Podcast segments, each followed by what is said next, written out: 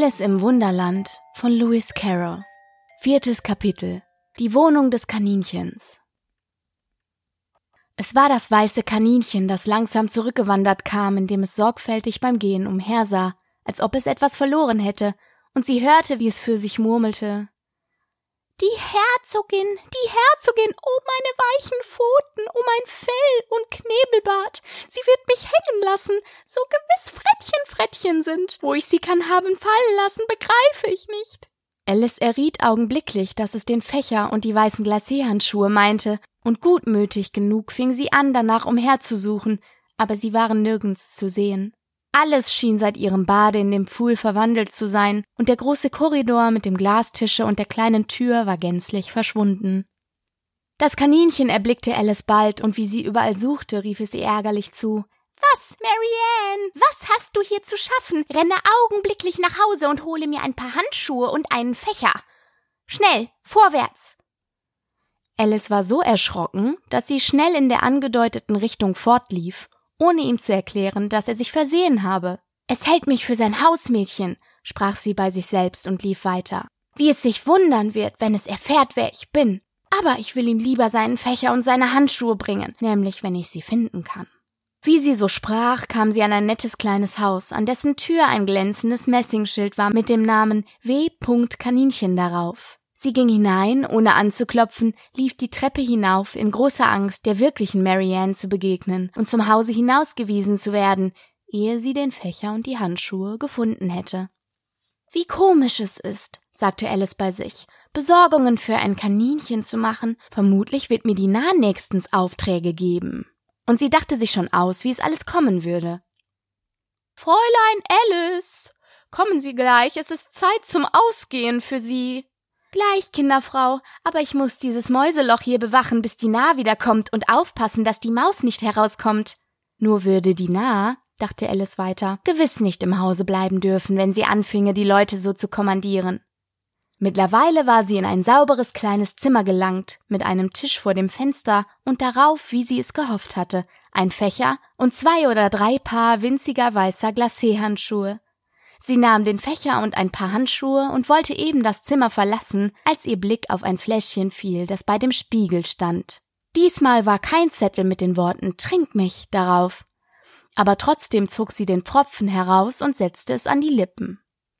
Ich weiß, etwas Merkwürdiges muss geschehen, sobald ich esse oder trinke. Darum will ich versuchen, was dieses Fläschchen tut. Ich hoffe, es wird mich wieder größer machen, denn es ist mir sehr langweilig, solch winzig kleines Ding zu sein. Richtig, und zwar schneller als sie erwartete. Ehe sie das Fläschchen halb ausgetrunken hatte, fühlte sie, wie ihr Kopf an die Decke stieß, und es musste sich rasch bücken, um sich nicht den Hals zu brechen. Sie stellte die Flasche hin, indem sie zu sich sagte Das ist ganz genug. Ich hoffe, ich werde nicht weiter wachsen. Ich kann so schon nicht zur Türe hinaus. Hätte ich nur nicht so viel getrunken. Oh weh, es war zu spät, dies zu wünschen. Sie wuchs und wuchs und musste sehr bald auf den Fußboden niederknien, den nächsten Augenblick war selbst dazu nicht Platz genug.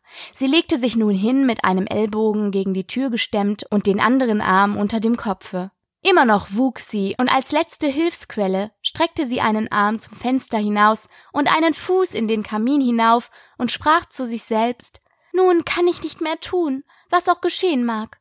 Was wird nur aus mir werden? Zum Glück für Alice hatte das Zauberfläschchen nun seine volle Wirkung gehabt und sie wuchs nicht weiter. Aber es war sehr unbequem und da durchaus keine Aussicht war, dass sie je wieder aus dem Zimmer hinauskomme, so war sie natürlich sehr unglücklich. Es war viel besser zu Hause, dachte die arme Alice, wo man nicht fortwährend größer oder kleiner wurde und sich nicht von Mäusen und Kaninchen kommandieren zu lassen brauchte. Ich wünschte fast, ich wäre nie in den Kaninchenbau hineingelaufen. Aber es ist doch komisch, diese Art Leben. Ich möchte wohl wissen, was eigentlich mit mir vorgegangen ist. Wenn ich Märchen gelesen habe, habe ich immer gedacht, so etwas käme nie vor, und nun bin ich mittendrin in einem. Es sollte ein Buch von mir geschrieben werden, und wenn ich groß bin, will ich eines schreiben. Aber jetzt bin ich ja groß, sprach sie betrübt weiter. Wenigstens hier habe ich keinen Platz übrig, noch größer zu werden. Aber, dachte Alice, werde ich denn nie älter werden, als ich jetzt bin? Das ist ein Trost, nie eine alte Frau zu sein, aber dann immer Aufgaben zu lernen zu haben. Oh, Das möchte ich nicht gern. Oh, du einfältige Alice, schalt sie sich selbst. Wie kannst du hier Aufgaben lernen? Sieh doch, es ist kaum Platz genug für dich, viel weniger für irgendein Schulbuch.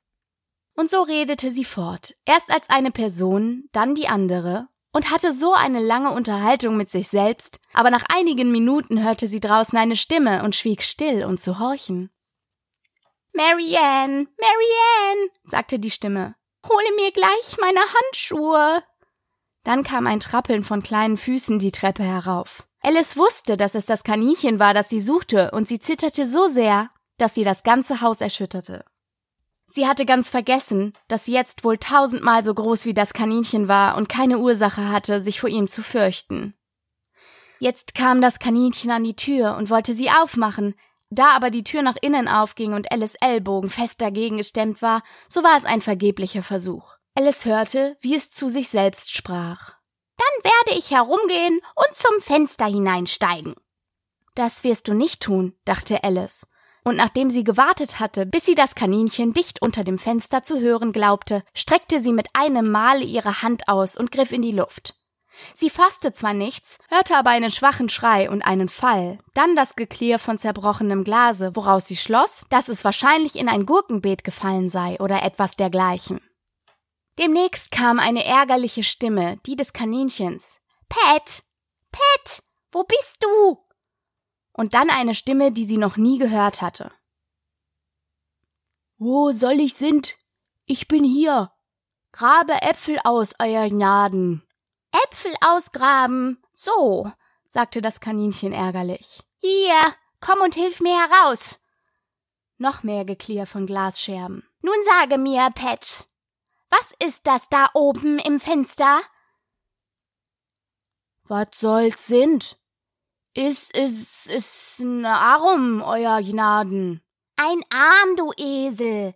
Wer hat je einen so großen Arm gesehen? Er nimmt ja das ganze Fenster ein. Zu dienen, das tut er, euer Gnaden. Aber in Arum ist es und in Arum lebt es. Jedenfalls hat er da nichts zu suchen. Geh und schaffe ihn fort.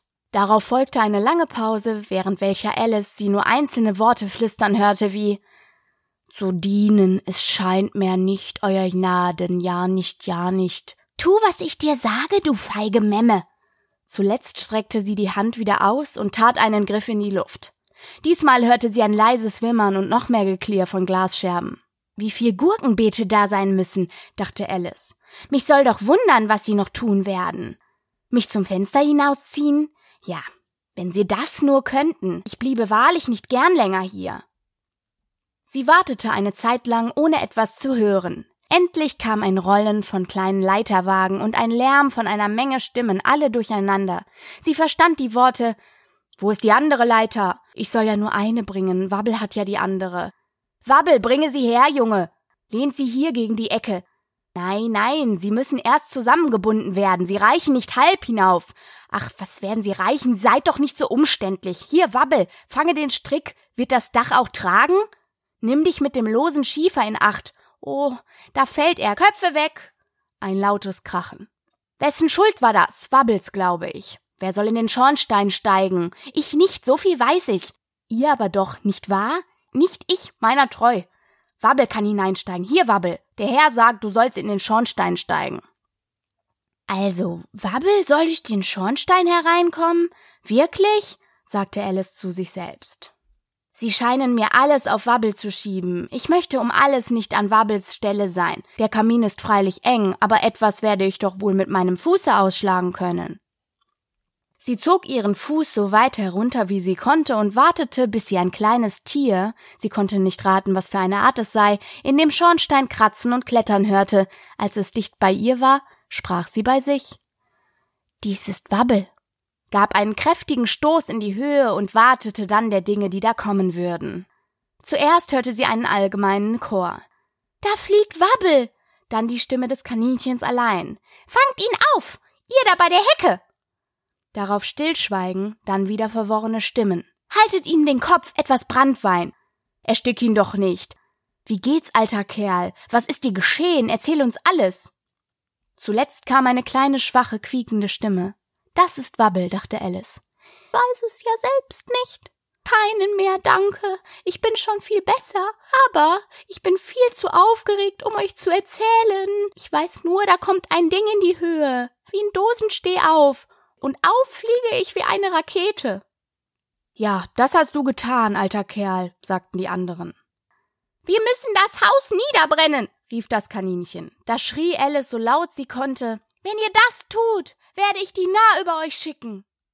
Sogleich entstand tiefes Schweigen. Und Alice dachte bei sich, was sie wohl jetzt tun werden. Wenn sie Menschenverstand hätten, würden sie das Dach abreißen. Nach einer oder zwei Minuten fing sie wieder an, sich zu rühren, und Alice hörte das Kaninchen sagen Eine Karre voll ist vor der Hand genug. Eine Karre voll was? dachte Alice. Doch blieb sie nicht lange im Zweifel, denn den nächsten Augenblick kam ein Schauer von kleinen Kieseln zum Fenster hereingeflogen, von denen ein paar sie gerade ins Gesicht trafen. Dem will ich ein Ende machen, sagte sie bei sich und schrie hinaus Das lasst mir gefälligst bleiben. Worauf wieder tiefe Stille erfolgte. Alice bemerkte mit einigem Erstaunen, dass die Kiesel sich alle in kleine Kuchen verwandelten, als sie auf dem Boden lagen, und dies brachte sie auf einen glänzenden Gedanken. Wenn ich einen von diesen Kuchen esse, dachte sie, wird es gewiss meine Größe verändern, und da ich unmöglich noch mehr wachsen kann, so wird es mich wohl kleiner machen, vermute ich. Sie schluckte demnach einen kleinen Kuchen herunter und merkte zu ihrem Entzücken, dass sie sogleich abnahm. Sobald sie klein genug war, um durch die Tür zu gehen, rannte sie zum Hause hinaus und fand einen förmlichen Auflauf von kleinen Tieren und Vögeln davor. Die arme kleine Eidechse Wabbel war in der Mitte von zwei Meerschweinchen unterstützt, die ihm etwas aus einer Flasche gaben. Es war ein allgemeiner Sturm auf Alice, sobald sie sich zeigte. Sie lief aber so schnell sie konnte davon und kam sicher in ein dichtes Gebüsch. Das Nötigste, was ich nun zu tun habe, sprach Alice bei sich, wie sie in dem Wäldchen umherwanderte, ist meine richtige Größe zu erlangen und das zweite, den Weg zu dem wunderhübschen Garten zu finden. Ja, das wird der beste Plan sein. Es klang freilich wie ein vortrefflicher Plan und recht nett und einfach ausgedacht. Die einzige Schwierigkeit war, dass sie nicht den geringsten Begriff hatte, wie sie ihn ausführen sollte, und während sie so ängstlich zwischen den Bäumen umherguckte, hörte sie plötzlich ein scharfes, feines Bellen, gerade über ihrem Kopfe, und sah eilig auf. Ein ungeheuer großer junger Hund sah mit seinen hervorstehenden runden Augen auf sie herab und machte einen schwachen Versuch, eine Pfote auszustrecken und sie zu berühren. Armes kleines Ding, sagte Alice liebko in, sagte Alice in liebkosendem Tone, sagte Alice in lieb sagte Alice in liebkosendem Tone, und sie gab sich alle Mühe, ihm zu pfeifen. Dabei hatte sie aber große Angst, ob er auch nicht hungrig wäre, denn dann würde er sie wahrscheinlich auffressen, trotz allen Liebkosungen.